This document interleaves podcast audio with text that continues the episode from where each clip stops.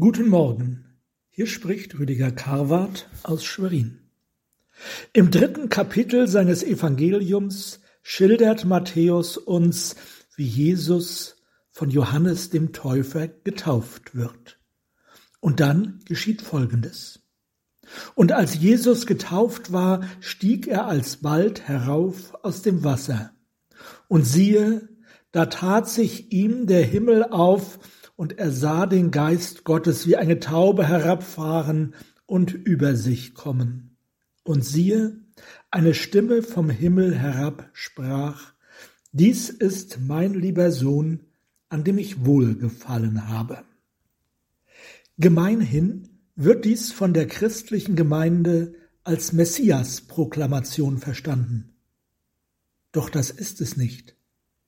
Die Taube sieht nur Jesus. Die Stimme hört auch Johannes. Es heißt, dies ist, nicht du bist. Matthäus berichtet kein Wort von einer Öffentlichkeitswirksamkeit oder Breitenwirkung. Wir vernehmen die Stimme des Vaters. Dies ist mein lieber Sohn. Da gibt es eine Parallele zu Psalm 2 Du bist mein Sohn, heute habe ich dich gezeugt. Du bist mein Sohn bedeutet in der orientalischen Rechtssprache Adoption. Es ist ein Intronisationsritual. Gott adoptiert einen neuen König als seinen Sohn. Doch Matthäus und Markus denken nicht so. Sonst wäre Jesus bei Markus gleich zweimal adoptiert worden, zum zweiten Mal bei seiner Verklärung auf dem Berge. Ein sinnloser Gedanke. Schauen wir einmal genau hin.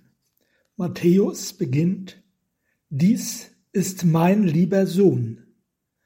Doch dann fährt er nicht mit Psalm 2, Vers 7 fort, heute habe ich dich gezeugt, sondern an dem ich wohlgefallen habe.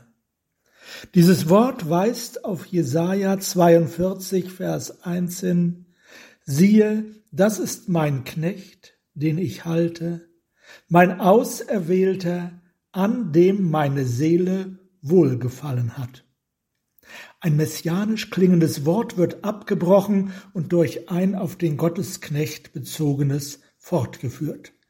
Gott, der Vater, bestätigt seinen und den Entschluss seines Sohnes damit, dass er die Messias-Proklamation sofort in eine andere Richtung lenkt und Jesus als den Gottesknecht bezeichnet.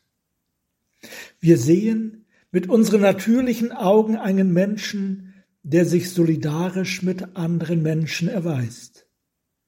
Auch wenn es unter uns nicht immer so ist, kann man das normalerweise von jedem erwarten. Hier am Jordan geschieht etwas anderes.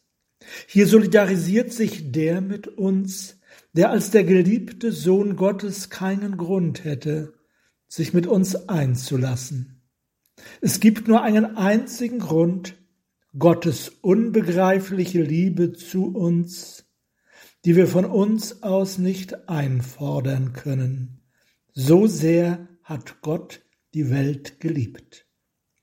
Der Sohn Gottes stellt sich in eine Reihe mit denen, die Gott mit missachtet, verraten, verlassen und geschändet haben.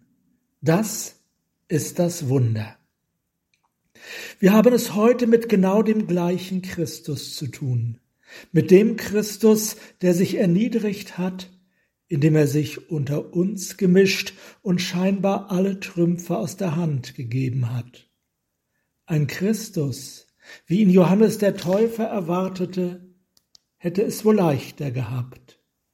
Aber den Christus, der es sich so schwer macht, weil er uns retten will, den haben wir nötig.